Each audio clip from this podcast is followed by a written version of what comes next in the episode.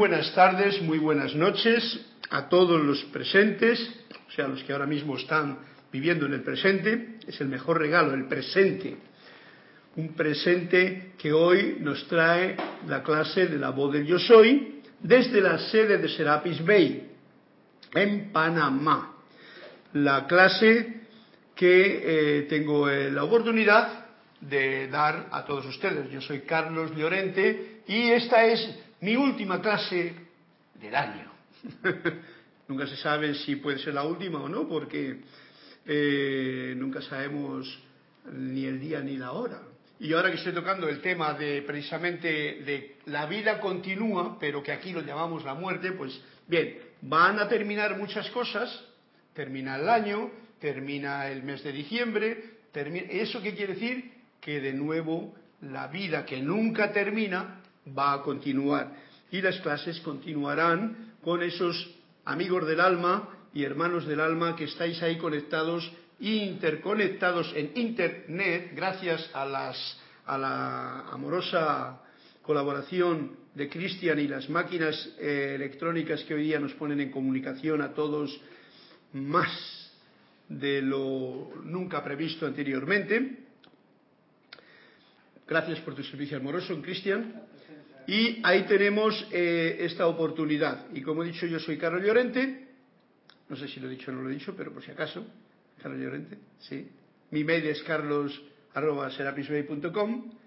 Las clases que generalmente doy a veces se salen un poquito de, de esta normalidad por el hecho de que estoy tocando este tema tan hermoso que es el libro de Manuel y a veces también pues se me ocurren decir algunas cosas que tienen que ver con lo que yo estoy experimentando y viviendo, porque el presente nos está dando una importancia muy grande que es la de vivir las experiencias para realmente eh, que, que crezca todo lo que tiene que crecer. Las plantas crecen cuando pones una semilla y la cultivas. Y la experiencia, la conciencia, el conocimiento verdadero se convierte en sabiduría, por llamarlo de una forma, cuando uno lo experimenta. O sea que yo os invito siempre a experimentar en la vida, porque yo pienso que una de las cosas que hemos venido a hacer esta vida es eso, a experimentar todas las facetas que hay.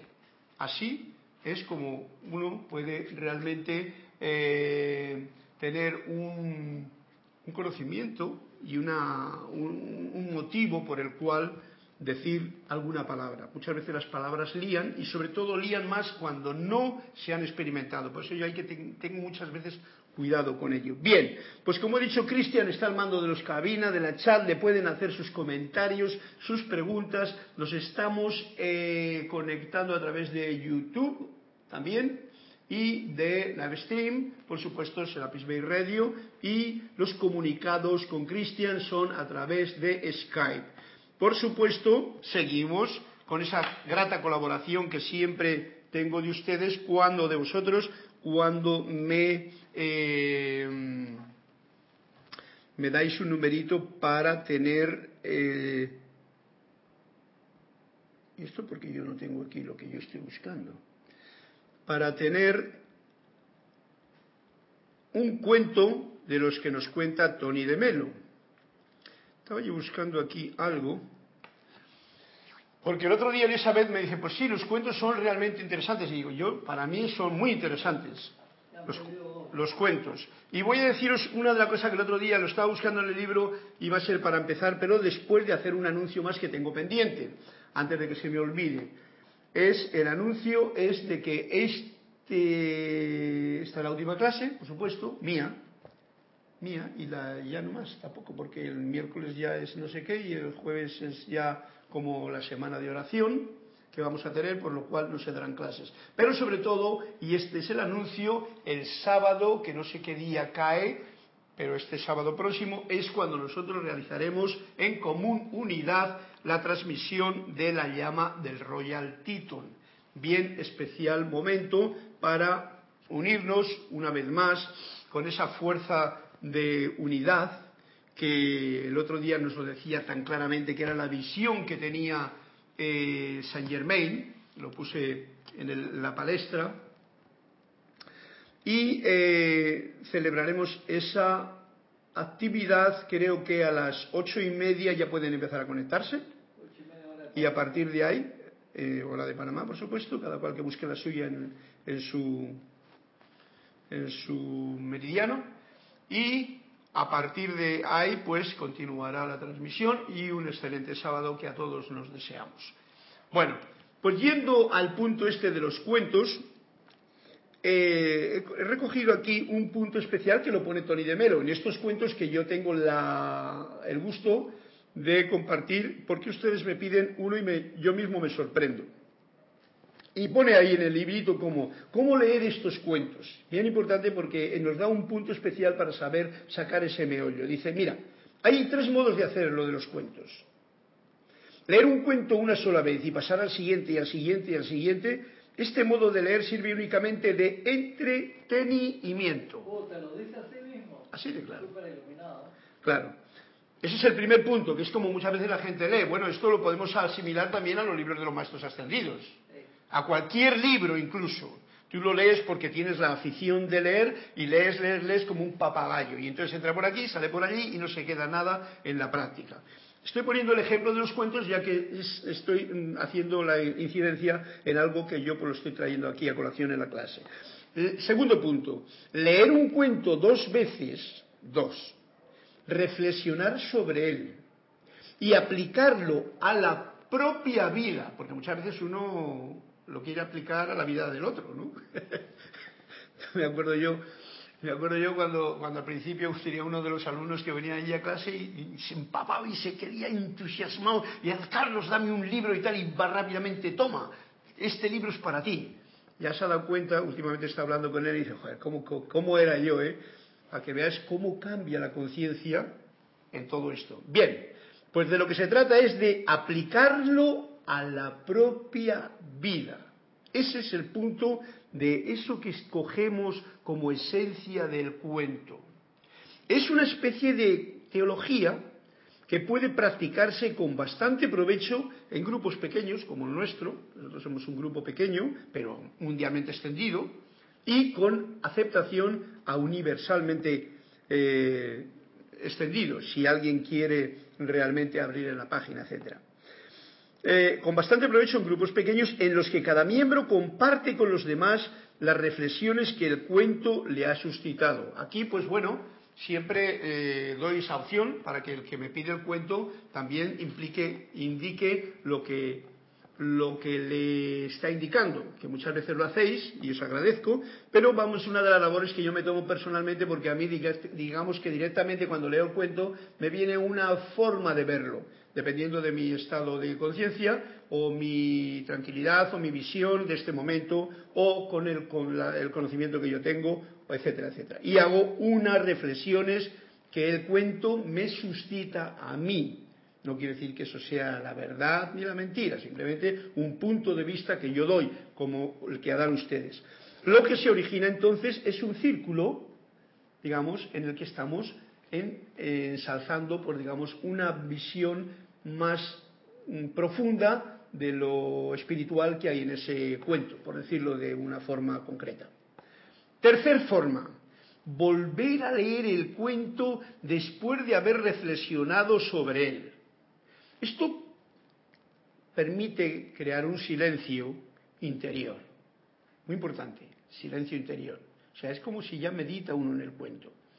Y deja que el, el cuento, que el cuento, el mismo, le revele a uno su profundo significado interno. Esa es la actitud que me pongo yo aquí cuando me dais la sorpresa de leer un cuento. Digo, a ver qué me dice el cuento a mí, porque es una sorpresa. Un significado que va mucho más allá, muy importante, de las palabras y de las reflexiones que uno puede hacer así por los conceptos que uno tiene mentales sobre cualquier cosa.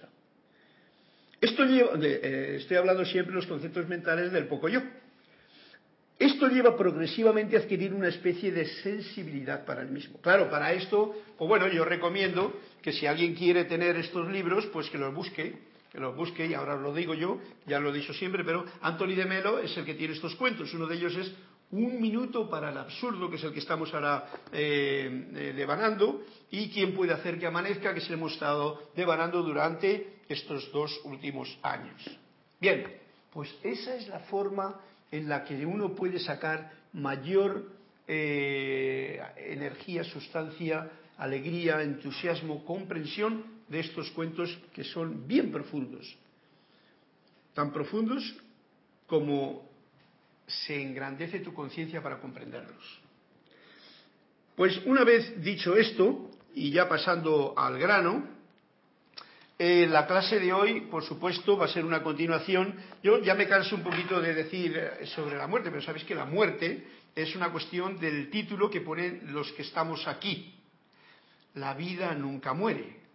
Estoy hablando del libro de Manuel, que es el que estamos en el capítulo tan, tan mágico, que es el número 11, y que el otro día terminamos con la frase, no hay nada de qué temer en el universo. Nada.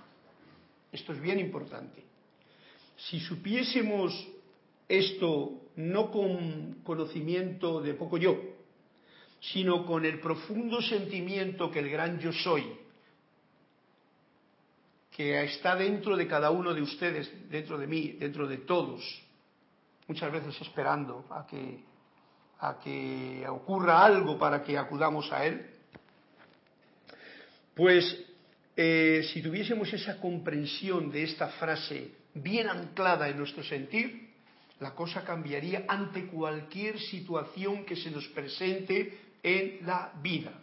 Hay situaciones financieras, hay situaciones, todo eso, hay situaciones de miedo a cualquier cosa que viene por ahí.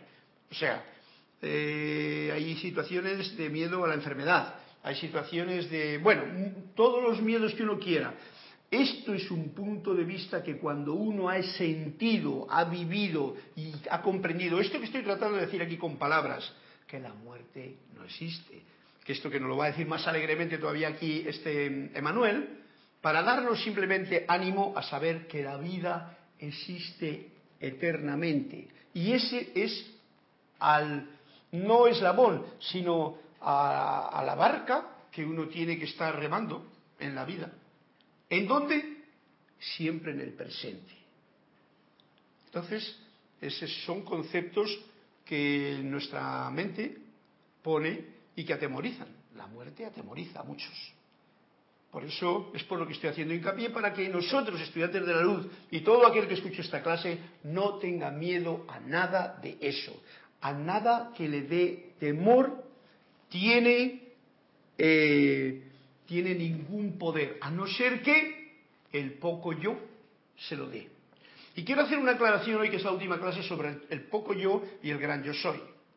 En realidad esa es una división que yo hago, es lo mismo que cuando hablamos de la personalidad y la parte humana y todo. El otro día cuando hablamos de la unidad, la visión de Saint Germain, Recordad que era la visión que tenía de, una humanidad unida. Esto requiere un estado de conciencia que Saint Germain lo tenía, en aquel tiempo ya de Francis Bacon, por lo que sea, que había experimentado lo suyo y él sabía de qué estaba hablando. Y esa es que la luz que vibra en cada corazón de cada ser humano es una, pero manifestada en la multiplicidad que da belleza a este universo. Si nosotros somos conscientes de esa unidad, sabemos cómo la vida nos va a llevar así, de la mano. Y entonces no hay nada que temer en el universo, en absoluto, nada. Y daros cuenta de que tenemos un mundo entero alrededor que nos está metiendo todo lo contrario. Pues esto es tan delicado, porque hablar así muchas veces dice, sí, pero mira cómo... Mira, no, mira, no. Te he dicho, siente desde el gran yo soy. Y lo que estaba diciendo es, esta dualidad la estoy creando yo mismo. Cuando yo hablo de poco yo y de gran yo soy, es mi mente la que está haciendo esa dualidad. Cuando estoy hablando del ego, como se hablaba en el tiempo de antiguo, ego y tal. Cuando se habla de la personalidad, que incluso en los libros de los maestros ascendidos hablan de ello, es una dualidad, no es la unidad que Saint Germain nos está hablando. Hay que ir a esa unidad, a la unidad del gran yo soy. Entonces, antes de seguir aquí, ya que estoy metiéndome con, con el amado Saint Germain, mi querido hermano del alma, mirad lo que nos dice aquí en la página 86 para ir al grano ya en esta última clase, ¿no? Y dice, llévale tus preguntas a tu propio ser divino. O sea, claro, tenemos que jugar con esta parte humana que de alguna forma hay que llamarla. Yo la llamo poco yo, otros la llaman personalidad, otros la llaman la parte humana, otros lo llaman el ego, llámalo como quieras, pero en realidad es un título que mi parte que no es está dando a esa parte que está aquí probando en una baja vibración. Llévale tus preguntas a tu propio ser divino. Esto es lo más fundamental ante cualquier situación que nos encontremos, ahora, final de año o para el próximo que viene. Si el individuo asumiera, y leo, su postura ante cualquier pregunta de la mente, ves tú, del poco yo, y dijera, porque las preguntas no las hace el gran yo soy, ¿vale? El gran yo soy sabe todas las preguntas, todas las respuestas, antes de que nosotros lo hayamos eh, siquiera imaginado. Y dijera, aquí pone Dios mío, o magna presencia, o gran ser, o fuente de toda vida, muéstrame y dime la verdad acerca de esto, por ejemplo. ¿Eh? Esta es la postura acudiendo a tu maestro interior, a tu luz interior, a tu fuente de vida, a tu Dios interno, a tu gran yo soy. Ahí. Daría inicio a una actividad que produciría la explicación completa. Esto lo repetimos muchas veces, pero por mucho que se repita, eh, se le olvida hasta el más eh, místico. ¿Verdad que sí? hay que mantenerse firme hasta que la respuesta llega, ya que siempre llegará. Esto es importante, mantenerse firme, o sea, duda y temor fuera, porque eso es pertenece a lo, porque tú has acudido al maestro interno. Hoy día es muy complicado, yo lo reconozco, porque muchas veces voy a hacer yo una cosa en internet, por ejemplo, que es importante porque quiero algo, y mira por dónde algo me pasa por ahí que digo, pero si yo no quería yo entrar aquí, ¿Y qué hago yo aquí ahora? Ya se me había olvidado lo que quería hacer. Fijaros el grado de despiste que puede ocurrir en toda la humanidad, en toda la humanidad ahora mismo, a no ser que tenga alguien una obsesión muy grande por ganar dinero y en ello le va la vida, porque ese es uno de los puntos que más atraen. Pero cuando en realidad no, que es algo así como más mm, altruista o más servicial o más, eh, más importante, pero no económicamente, pues fácilmente las distracciones nos vienen. Pues imaginaros lo que significa el decirle, magna presencia, yo soy, quiero saber esto. Y al cabo de un momento me viene un pensamiento aquí, y ya le doy... Mm, porque esto es como un ordenador que te entra un anuncio. ¿eh? ¡Clac! Y te entra un anuncio mental de los que pululan por el espacio, de tanta energía por ahí desmadrada que hay, y tú le haces caso. Y ya te has olvidado de que estabas hablando con tu verdadero ser que no hace falta ponerse en una situación así como de místico recogido. No, no, no, con la mayor alegría, el mayor gozo, pero es eso sí, sostenido. O sea, que uno sabe, yo estoy hablando ahora mismo, yo miro la cámara, pues yo miro la cámara, esa es la cámara. Y si me miro para allá porque han abierto la, una distracción, miro la cámara. ¿eh? Y esto lo noto muy bien cuando, por ejemplo, y es un motivo porque yo os incito a todos a ser amigos y haceros amigos este año nuevo con la música, la música que puede salir en la voz, en un instrumento. Pues cuando te concentras en la música, en un instrumento, en una cosa artística, creativa, pero concentrado, como que todo lo demás desaparece. El tiempo se diluye.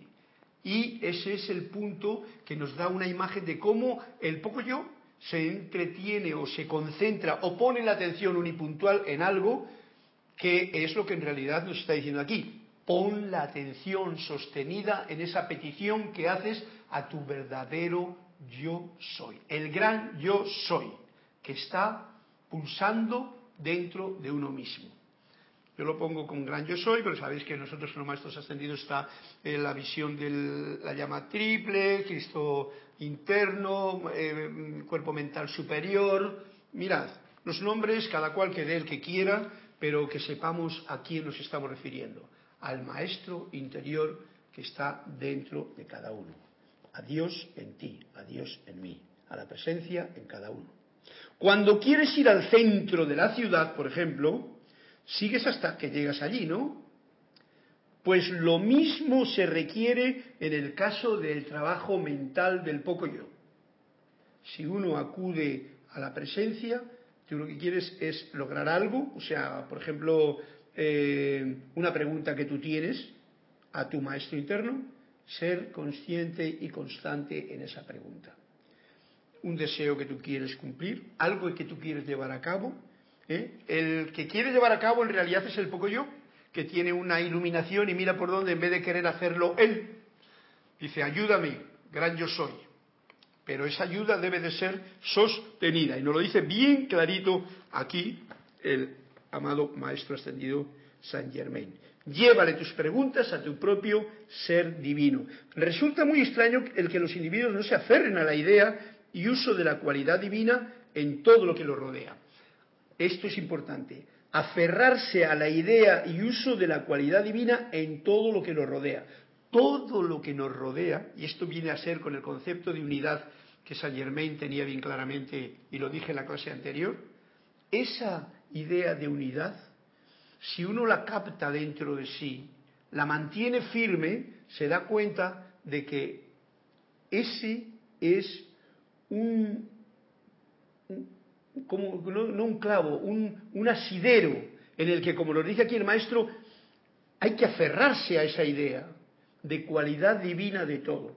Muchas veces mm, nosotros los estudiantes de la luz, sobre todo, creemos que lo bueno es lo luminoso, lo blanco, lo tal, eso, eso es, hay yo, la luz, sí. Yo os digo, las sombras y la luz son parte del programa que nosotros estamos viviendo aquí. El que tenga otro punto de vista, pues que le mantenga, porque yo, esto es lo que yo, como los cuentos, lo digo con claridad. Si tú rechazas la sombra y estás solamente en la luz, date cuenta de que es un juego del poco yo. Por lo tanto, aquí hemos venido, como decía Hércules, al pan entero. El pan entero se compone de las dos cosas. Ahora, si yo mi conciencia la tengo anclada en mi propio ser divino, en mi gran yo soy, con el servicio servicial del poco yo, pues realizo todo lo que necesite realizar sabiendo que pertenece a eso que he dicho antes, a la experiencia que yo tengo que vivir o yo puedo vivir o yo he decidido vivir en este plano. Porque todas son decisiones mías. Todo lo que ocurre en mi vida. Nosotros somos inconscientes la mayoría de las cosas que nos ocurren, pero nosotros las estamos creando. Vamos, que si nosotros estuviésemos aquí, pues no ocurría nada de eso. O sea que más motivo claro para saber que todo esto que me ocurre a mí es porque de alguna forma que muy sutilmente por todas las los complejos programas que yo me he dejado programar en mi computadora maravillosa, me hacen funcionar de una manera o de otra y me funcionan sin que yo me dé cuenta. Bien, pues nos da el punto, aférrense a la idea de la cualidad divina en todo lo que lo rodea, en vez de tratar de recalificarlo por cuenta propia. Veo una cosa y ya estoy juzgándolo. Hoy qué malo que es esto, no tal igual. Ya estoy yo metiendo la pata. Aquí hay un punto muy especial que nosotros lo tenemos ahora mismo como, como, como una espada de Damocles ahí encima de uno, ¿no? Cuando tenemos acceso o nos entran por las noticias tantas noticias que no nos pertenecen, y te embebes en ellas porque son entretenidas o divertidas, no divertidas, sino que son, te emocionan o te ponen tenso o un accidente. ¿Veis? Accidentes, yo lo digo porque a mí me, me he enrollado muchas veces viendo los accidentes de coches o de tal y que cual que te lo ponen en YouTube. Entonces digo, quieto, ya está bien, ¿no? Y aunque lo mira uno así de soslayo, pero eh, te divierte, ¿no? Entre y tenido. Bueno, cuando ocurre, por ejemplo, un lugar donde hay alguien y tú lo ves en un vídeo, lo digo por estas noticias que vemos y que tenemos todos accesos a ello. En un vídeo una problemática de alguien y que pum pum empiezan a pegarse o a darse golpes y tal, sin pie ni son, ni son, ni ton ni son. Bueno, pues esas son cosas que a uno, sin darse cuenta, le generan una... Mm, entran dentro de tu mundo, entran dentro del mundo de uno. Y nos deberíamos de dar cuenta de que esa parte no es para juzgarla, como diciendo, mira qué malo es ese que pega. No, no, Eso es esa cualidad divina que está manifestándose ahí en un gran poco yo y está actuando de una forma muy especial, a ver si me dejo entender, para que esas personas que viven esa experiencia, a esos les toca aprender una lección ahí y pueden actuar de una manera. Pero yo que estoy aquí y que abro la televisión y me embebo de eso, a mí eso ni me va ni me viene. Esto es así. Pero muchas veces nos metemos en camisas de once varas porque nos creemos que, ay, mira, que, mira cómo son aquellos. Y empieza uno la juzgadera, la criticadera y todas las eras que no tienen nada que ver con la realidad de mi presente en el cual yo estoy consciente de lo que me rodea, pero en vida, en vida, no en, no en, televisión o en imágenes que me, me dejo entrar. No obstante, si el estudiante de la verdad ve una condición equivocada, entonces el reconocer que aquí solo está Dios en acción, esto es a lo que me refiero, ¿eh? tú ves algo equivocado, aquí solo está Dios en acción, podría considerarse como una calificación, pero en realidad lo único que está haciendo es poner en acción el poder divino. Y eso es lo único que nos queda ante situaciones que estamos viendo constantemente hoy porque se te meten por todos los lados. Aquí solo está Dios y no te inmiscuyes en más. No dejas que entre dentro de tu mm, sentimiento o tu intelecto o tu, como quieras llamarlo, nada de esa vibración que es muy fácil que entre. Porque tú pones aquí solo está Dios en acción o allí. Y eso no es una calificación, eso es poner a eso es poner uno mismo a la cualidad divina que nos rodea en acción, conscientemente. Pero en realidad lo único que está haciendo es poner a Dios en acción, poder divino, dentro de esa situación. Esto no es una recalificación, más bien es utilizar la cualidad divina que ya está allí, prescindiendo de lo que pueda estar ocurriendo. ¿eh? No importa lo que ocurra, da igual. Es la película en la cual me está tratando de captar mi atención y yo no lo permito. Prescindiendo de lo que pueda estar ocurriendo, toda energía es energía de Dios. ¿Veis? Esto es lo que yo me refiero. La luz, la sombra, la calificación que uno hace es lo que va a cambiar la polaridad. Pero la energía que se mueve alrededor, todo es energía de Dios. Todo es energía de la fuente de vida, de la presencia, de la vida. Y no hay nada que criticarla ni juzgarla. Si la gente aceptara la cualidad natural dentro de sí, encontraría ciertamente que es Dios. Si tan solo supiera esto, y por eso lo estoy diciendo aquí, porque hoy me ha salido al abrir el libro, que es el motivo por el que traigo esta colación, estaría reconociendo la verdadera cualidad. Y así solo Dios, la presencia, la fuente, le vendría en la corriente de retorno si tú te actúas de esa manera, como niño inocente, pues te vendría la inocencia y la gracia que te va a devolver simplemente esa cualidad divina que está por todos los lados. Al que yo no lo califico. Bueno, pues estas son las palabras del amado Maestro Ascendido que creo que nos servirán de broche para este año. Son bien importantes. Llévale tus preguntas a tu propio ser divino y sosténlo ahí hasta que encuentres las respuestas.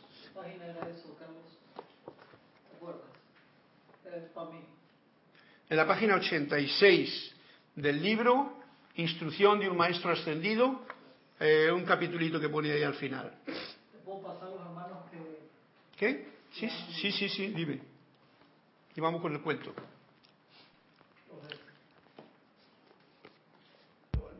Hermanos y hermanas que han reportado sintonía, Juan Carlos Plazas de Bogotá, Colombia. Tenemos a León Silva desde Guadalajara, México. León Silva. Paola Farías desde Cancún. Oscar Hernán Acuña desde Cusco, Perú. Sander Sánchez desde Trudel, Oregon. Está en, Oregon ahora.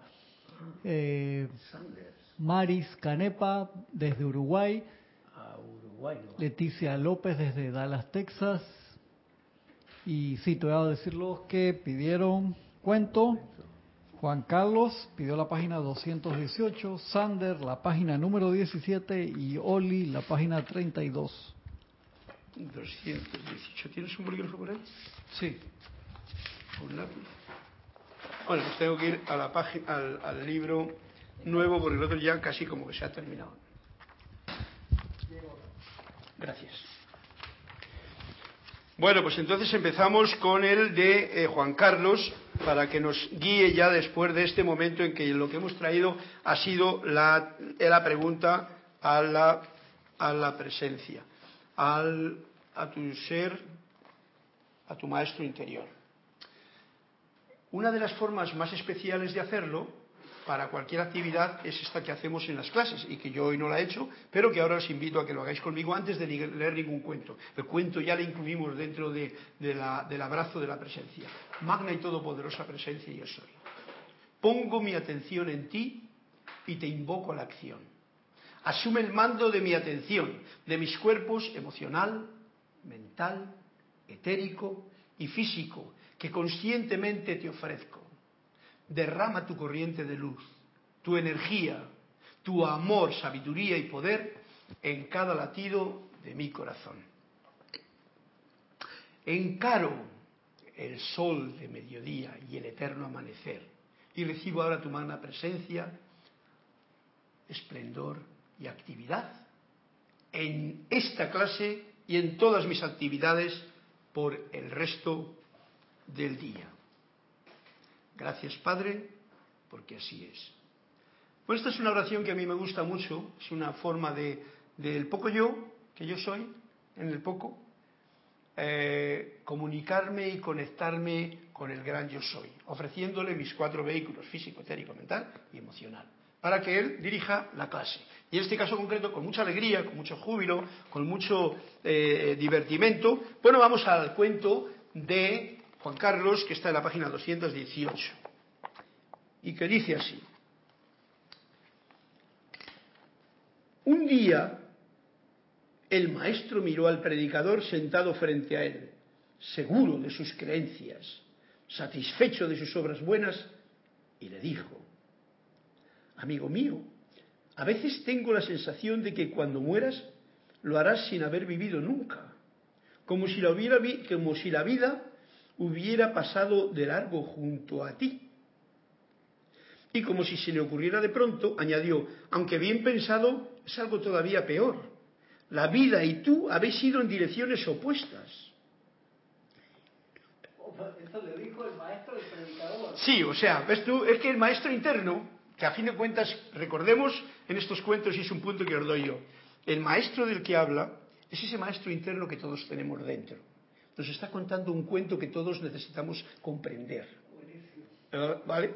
Es muy gracioso porque de vez en cuando es como cuando el, el maestro... Casi que le dijo, tú no te has ni enterado. ¿Qué? Casi que le dijo, tú no te has ni enterado. No, no, no te has enterado, se lo dijo bien claramente para que nos demos cuenta de algo que estaba diciendo antes, de lo experimentemos la vida, porque si no la experimentas y solamente la lees, como el cuento, la primera fase del cuento, o sencillamente funcionas cada momento de tu vida con los programas que tienes desde el que naciste hasta ahora, pues entonces no te enteras. Y le dice bien claramente, muy gracioso, ¿eh? Juan Carlos, si tienes otra visión, pues me lo dices. Pero esto ya es directo, o sea que no hay vuelta de hoja. Es como un, esto no es un cuento, esto es una afirmación que le dice, estás, está el predicador ahí, enfrente del maestro. O sea, es como si yo estoy aquí, que yo soy el predicador, y el maestro está aquí dentro de mí. ¿eh? Ponerlo en vuestro caso. Seguro de mis creencias, o sea, ¿ves tú? Por eso yo en las clases digo, dejemos todas las creencias en paz. Todas las creencias nos llevan a errores enormes en la vida. Enormes. Por ejemplo, una creencia que hay muchas veces que ha traído una gran desmadre en la vida es cuando alguien encima se cree que Dios le habla. Ojo al dato, no hay nada de eso seguro de sus creencias y satisfecho de sus buenas obras. Esto es, como dicen muchas veces por ahí, ese orgullo de, que qué bien que lo hago y tal, ¿no? Y le dijo, amigo mío, a veces tengo la sensación, se lo dice el cara muy amorosamente, ¿no? De que cuando mueras, estamos hablando de la muerte, ¿ves tú? Lo harás, o sea, sin haber vivido nunca. Lo vas a hacer sin haber vivido nunca, como si la vida hubiera pasado de largo junto a ti. O sea, tú has sido como un- un- una barca que en vez de estar en el río, estaba siempre afuera del río, allí, como cuando ponen a un barco afuera para que lo pinten o lo limpien los bajos. Y el agua pasa y pasa y pasa, la vida pasa, pasa, y el barco allí y tú haciendo que remas, orgulloso de tu barco. Eso es lo que le dice el maestro. Dice, "Pst, un momentito, y como si se le ocurriera de pronto, dice, aunque bien pensado, es algo todavía peor. La vida y tú habéis ido en direcciones opuestas. O sea, que el río de la vida va para allá y yo estoy, el predicador, va en dirección, en dirección contraria. Esto es un punto muy especial para que nos demos cuenta todos los que predicamos de alguna forma, ¿vale? Porque yo esto no es una predicación, esto es una oportunidad que yo tengo aquí y que me lo paso muy bien con todos vosotros. Pero el cuento, si profundizamos a un nivel de conciencia, nos hace recapacitar que todas las palabras que salen por aquí, si no están experimentadas, no están vividas, no están experimentadas, sentidas y todo el asunto, van en contra de la vida. Y están encima programando a otra gente que igual con la mejor intención creen que tú eres una fuente de sabiduría en tu poco yo y ahora tú te lo crees. Este es el predicador, que lo puedo decir como si fuese yo, como si fueses tú, como si fuese cualquiera de los predicadores que ya hemos visto por dos mil años, tanto predicador que han predicado y mira cómo anda el mundo. Tiene do- dos comentarios. Uno de Juan Carlos Plazas dice jalón de orejas. Bueno, sí, no, jalón de orejas, eh, es un, eh, una ocurrencia de pronto que dice, mira, estás no solamente con la barca fuera del río de la vida, sino que estás yendo hasta en dirección contraria. Le está dando un toquecito, es como muchas veces cuando a nosotros nos viene un accidente, una situación grave, que es que el maestro de la vida, que está dentro de ti, te está enseñando una cosa, una enfermedad, etcétera, etcétera, para decir, oye, reconsidera un poquito, pero te lo dice sin palabras. Aquí, como es un cuento, pues ¿eh? profundicemos un jalón de orejas, como tú has dicho, un azotito en la nalga, pero cariñoso, ¿vale? Dos comentarios más. Dice Sander Sánchez, Dios te bendice, Carlos, y a todos. Bendiciones, Sanders, hasta allá, hasta como Oregón. Uy, qué lejos que está eso, ¿no? Tendríamos que jugar el papel de observadores de la creación sin calificar o interrumpir o, o solo traer la luz donde uno crea que sea necesaria. Lo digo porque se puede creer que uno es un Salvatore Mundi. Claro. Bien, eh, mm, con respecto a lo de observador, es una posición buena porque cuando uno observa, puede correr el peligro de calificarlo también rápidamente. Pero si tú observas inocentemente, cual niño que acaba de abrir los ojos ante un mundo, que los, niños pequeños eh, tienen esa situación y tienen que eh, asustarse muchas veces cuando vienen esas mujeres o esos hombres ahí y ¡oh, qué mi niño! y tal, y le acercan la cara allí y el otro se queda como horrorizado, ¿no?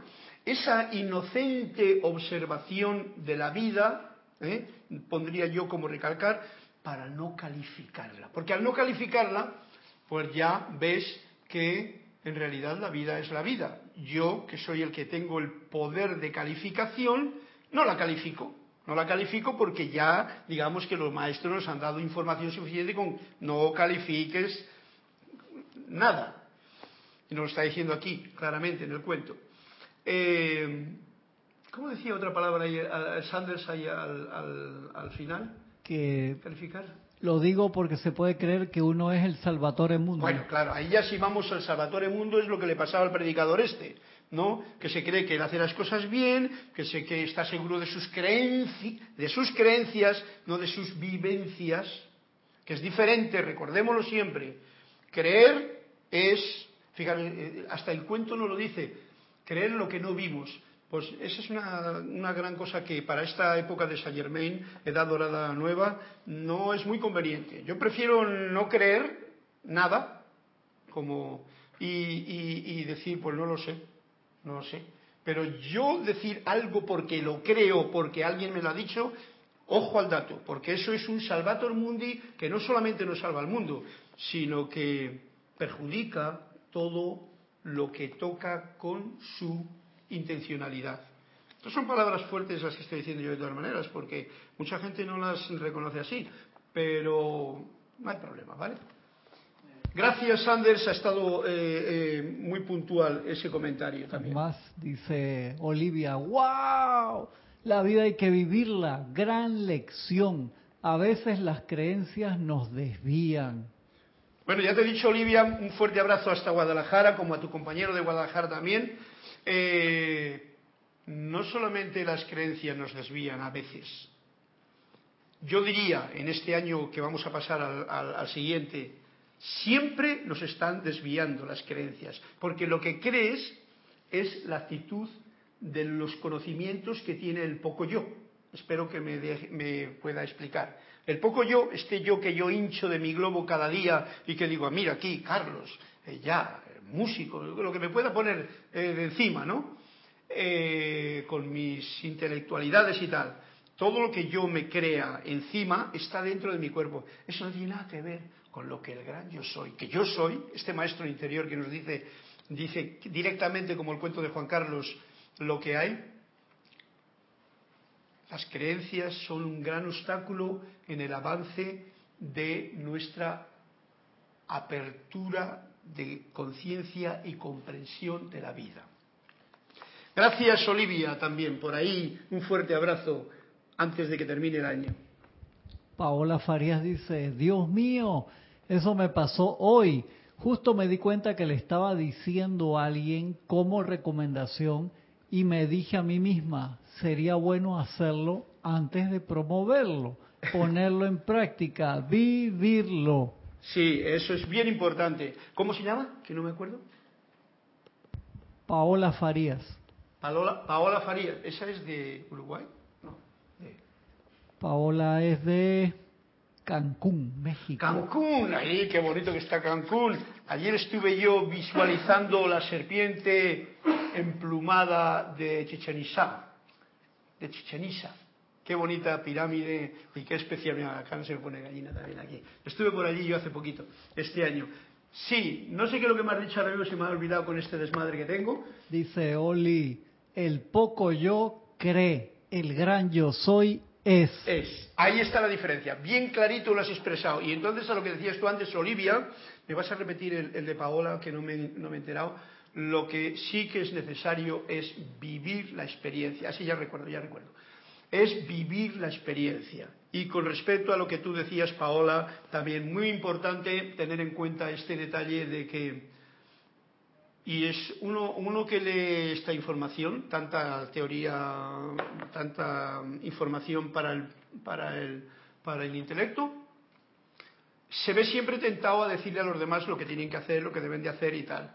Yo preferiría entrar en este nuevo año con más silencio y alegría interior y menos palabras para los demás y más actividad o experimentación en lo que yo desee hacer no mucho, no hay que comerse el mundo constantemente. Ahora sí, cuando tú has experimentado algo, pues entonces ya sabes de qué, de qué hablar. Por ejemplo, yo estaba muy contento en estas vacaciones que me he tomado, que me operaron y tal, y nunca me habían operado, nunca me habían puesto anestesia, nunca me había quedado medio muerto, sin enterarme. Eh, entonces yo, yo diría, por fin sé lo que es ir al hospital para que te metan mano ahí y tal, ¿no? Y entonces, ¿por qué? Porque es una experiencia que mucha gente la está pasando, la está sufriendo, la está padeciendo. Yo iba al hospital porque esta vez estaba más de médicos que de otra cosa, y entonces veía todas esas personas que están sufriendo un montón de, de situaciones mm, duras para su propia evolución y su propia y que ojalá lo puedan tomar con ese con esa conciencia de, de la ayuda que eso trae para aprender a recorrer el camino en la dirección de la corriente, no en contra de la corriente. Cuando uno se queja de la enfermedad, cuando uno, etcétera, vas en contra de la corriente, como el cuento. Entonces, ¿qué es lo que hay importante eh, que hacer? Lo que tú quieras hacer, hazlo. Lo que tú creas que al otro le viene bien, hazlo tú primero, como dice Paola. Lo hago yo primero, y una vez que lo haya hecho yo primero, si me sale la oportunidad, que seguro que te saldrá y te lo piden, tú sabrás cómo decir cómo es la cosa, porque lo has experimentado. Y esa forma cuando uno anda mucho metido entre libros y entre teorías, no es fácil que el intelecto no vaya rápidamente con su orgullo diciendo al otro lo que tiene que hacer y resulta que yo en casa no lo hago. ¡Oh! Pues eso muy chungo, chungo. ¿Algo más por ahí? Sí, los cuentos. Los cuentos, otro cuento. Como os dais cuenta, el cuento de, el, el capítulo de hoy se trata de la muerte, ¿no? La muerte a la estupidez y la resurrección a la vida. Y esto es vida, el cuento que nos está contando y los comentarios vuestros a los cuales os agradezco infinito porque así ya conozco más nombres, apellidos, lugar, etcétera, etcétera. Dice Paola, muy bonito Cancún, sí, dice, ajá, así es, exacto, dice que está de acuerdo contigo. Sí, sí, hombre, Chichen Itzá. Muy bonito. Y los, el 17 y Oli el 32. El- 17, 17 y 32.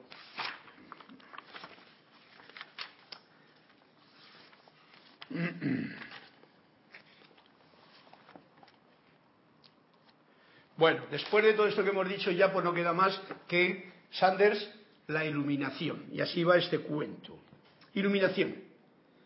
Iluminación, dijo el maestro, significa saber exactamente dónde estás en todo momento o en un momento dado. Y eso, dice el maestro, no es nada fácil. ¿Veis? Como toda la clase en realidad, estos son cuentos de vida. El capítulo es la muerte, ¿eh? luego tocaremos un poquito, pero es un cuento de vida. Significa, para que nos demos cuenta, porque muchas veces tenemos conceptos equivocados. Pensamos que la iluminación es, no sé, que me enciendan aquí todos los focos y tal. Si me encienden todos los focos y yo no veo nada, como si voy a un campo de fútbol y me encienden todos los focos delante y te quedas así como cuando estás en un escenario y te ponen los focos delante y tú no ves a la gente. Eso no es iluminación, eso es, esto es enfogado. Y eso no es. Y te lo dice, significa, y lo digo, ojo al dato, recorriendo a los puntos que no he traído antes de Tony de Melo para entender los cuentos, saber exactamente dónde estás en todo momento o en un momento dado. Y eso no es nada fácil. Y habló de un conocidísimo amigo suyo que a sus ochenta y tantos años seguía recibiendo infinidad de invitaciones. Un día, mientras consultaba su agenda durante una recepción, alguien le preguntó cuántos compromisos tenía para aquella noche. Seis, respondió el anciano sin apartar los ojos de su agenda. ¿Y qué hace usted? Comprobar a dónde tiene que ir a ¿Y qué hace usted? ¿Comprobar a dónde tiene que ir a continuación? No, dijo el anciano. Trato de saber dónde estoy ahora mismo. Ah, buenísimo. ¿Eh? O sea, te llaman de aquí, te llaman de allí. Esto es como cuando llaman por teléfono. eh, eh, eh, hoy día tenemos tanta información por aquí, por aquí, que uno luego no sabe ni dónde ha dejado las llaves, por ejemplo, o el bolígrafo, o la flauta, o cualquier cosa. No lo sabes. ¿Por qué? Porque has perdido el centro, el presente, el regalo de vida que es en el ahora. Lo pierdes. Entonces el viejo está muy astuto y dice, tengo seis invitaciones con ochenta y pico años. Y dice, ¿qué haces? ¿Estás viendo a ver cuál, cuál? dice, no, no, estoy viendo a ver dónde, dónde estoy yo ahora. ¿Eh? Inteligente e iluminadora respuesta. Gracias. Eh, hasta Sánchez.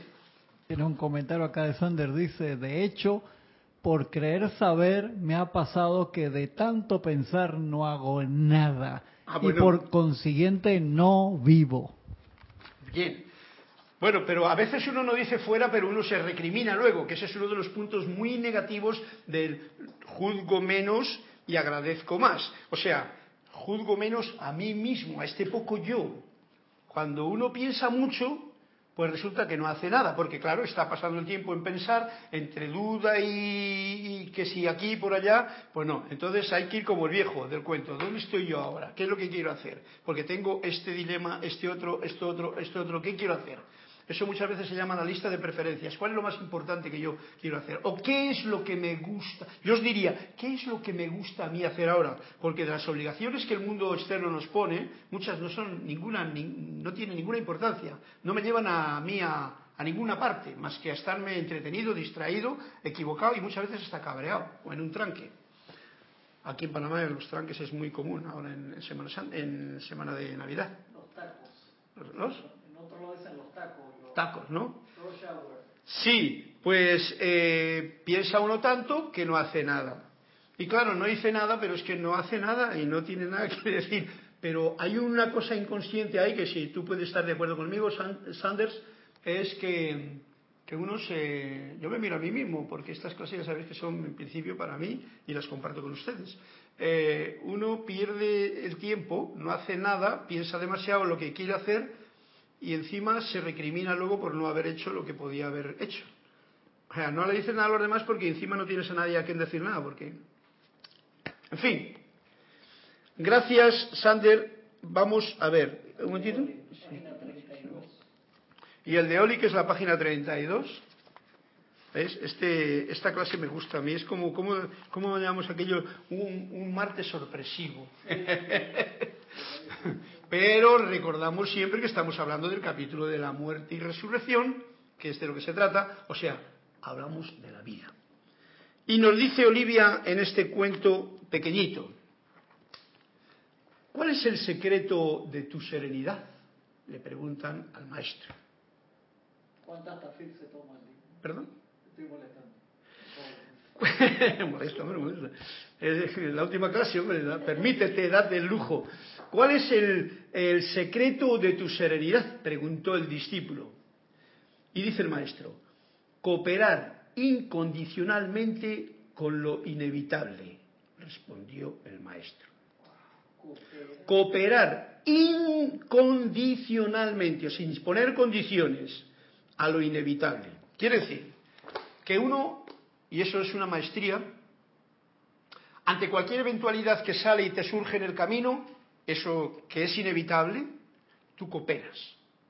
Tú no te reniegas, tú no tú cooperas. Eso hace, eso es un estado de conciencia muy particular y muy peculiar de una amplitud de conciencia, de, un- de maestría que se llama aquí, ¿no? Por eso el maestro estaba tan sereno.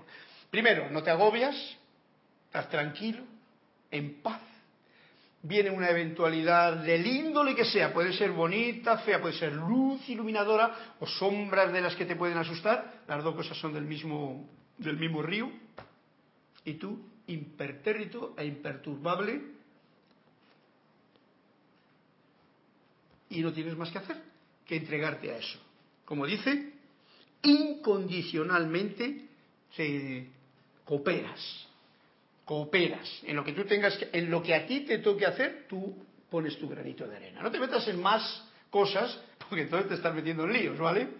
La vida es muy astuta, muchas veces te pone un poquito de cebo y tú vas y picas ahí. Y el cebo igual era de plástico. Y dices, yo no tengo hambre para comerme ese cebo, ¿no? Entonces te puedes reír y todo, cooperas y mira qué bonito que es una cooperación simplemente viendo la película del pescador que está tratando de ponerte un cebo delante. Pero claro, esto requiere un estar mm, un poquito iluminado. Iluminado, como hemos dicho en el cuento anterior de Sanders, implica que uno está en el presente, consciente, no mm, vapuleado por todas las circunstancias que hoy día, cada vez sabéis más, nos están moviendo esa paz interna. Muy importante, esta canción que, hemos puesto al principio, no sé si la habéis escuchado, se llama Es un canto al elogio de la paz y que nos despediremos luego al final con ella probablemente, eh, es ese punto de la paz. Sabéis que muchas veces espera que la gente, la gente tiene una conciencia como de esperar que la paz sea, que haya paz allí y allá y allá y en otro lado. Si yo no hago como el maestro aquí de- del cuento de Olivia, las cosas con un grado de paz saludable, no me alimenta ni la comida, no me entero de lo que leo en el libro, el viaje no le disfruto, eh, un montón de cositas que hay por ahí que son muy graciosas y que uno pierde porque no tiene la paz. Entonces, en esta época de Navidad, que termina como paz pero con D, ¿eh? Eh, la paz es un requisito muy especial ante tanta turbulencia que se levanta por todos lados. Gracias Olivia, gracias Anders, Juan Carlos y aún queda otro, ¿verdad? Juan Carlos eh, comenta, dice, cero luchas, en referencia al, al cuento de Oli. Sí.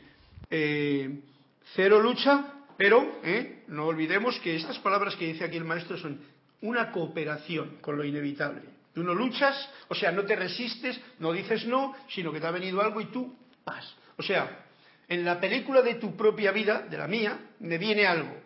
Pues bueno, eso que me viene, yo no solamente lo, no lo rechazo, sino que lo acepto como, como ha dicho antes eh, Saint Germain en el, libro, como una manifestación de la parte divina que me rodea, que me viene a mí, aunque tenga cara de, monstruo.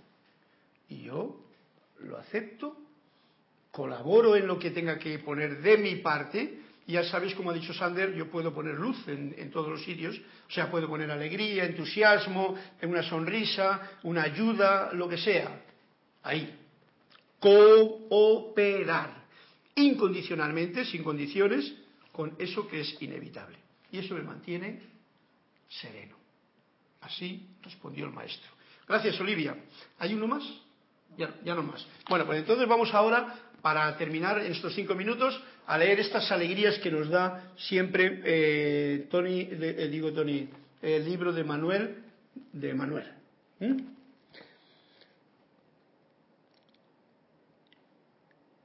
Hablando de, del paso, que es un poquito futuro, pero es para que tengamos esa, esa propiedad de conocimiento que nos dé la alegría de saber qué es lo que uno puede hacer cuando se enfrenta con personas que están así o cuando uno se enfrenta con un miedo, que los miedos son generalmente, si lo miras en lo profundo, es algo que tiene miedo a morir a algo, tiene miedo a morir a algo, no a morir físicamente, sino a morir a algo, a una idea, a un concepto, a experimentar algo, esos son miedos.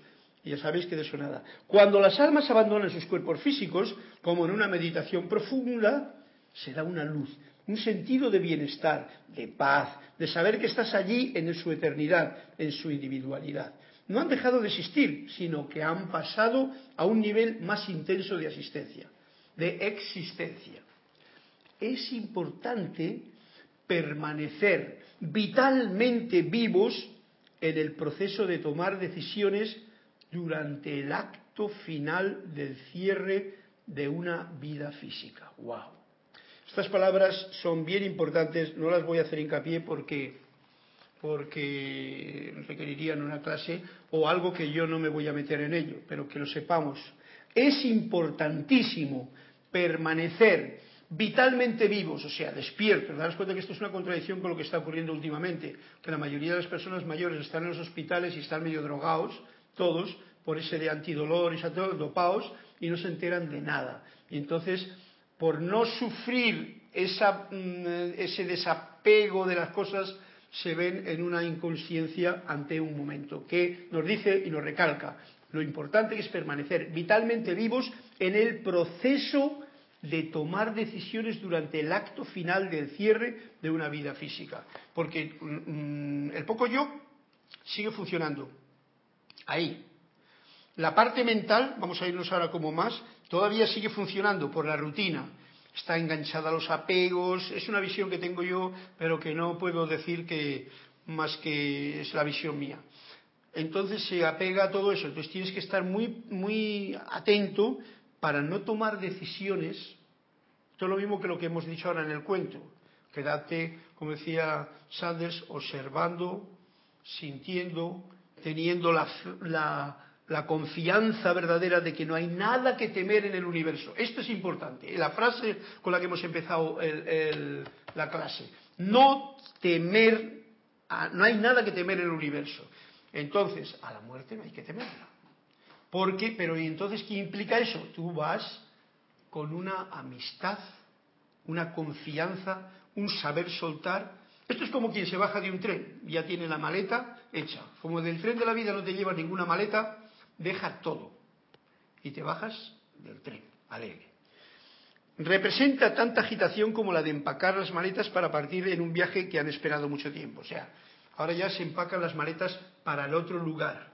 Y como no sabemos nada del otro lugar, porque el poco yo, la personalidad, la parte humana, no sabe nada de lo que hay en el otro lugar. Y por algo es eso. Lo mismo que no sabemos nada de lo que había antes de que hemos venido, hemos venido a este plano, no sabemos nada de lo que hay más allá. O sea, no podemos ni imaginarlo. Con los, eh, no podemos imaginarlo mientras estén los cinco sentidos o los seis sentidos físicos que nos dicen cómo es la cosa de la vida. si uno rompe esos esquemas, puede tener algún vislumbre, como a mucha gente lo ha tenido. La muerte es solo un pasar por la frontera, un momento de descarga. Y esta es una frontera fenomenal, porque sabéis que en las fronteras hay un problema siempre últimamente, ¿no? Porque que si la policía, que si lo otro, que tal. Nada de eso está aquí. La única obstáculo que se pone al pasar esa frontera es uno mismo y nos está diciendo de estar vitalmente vivos para no tomar decisiones durante ese momento final.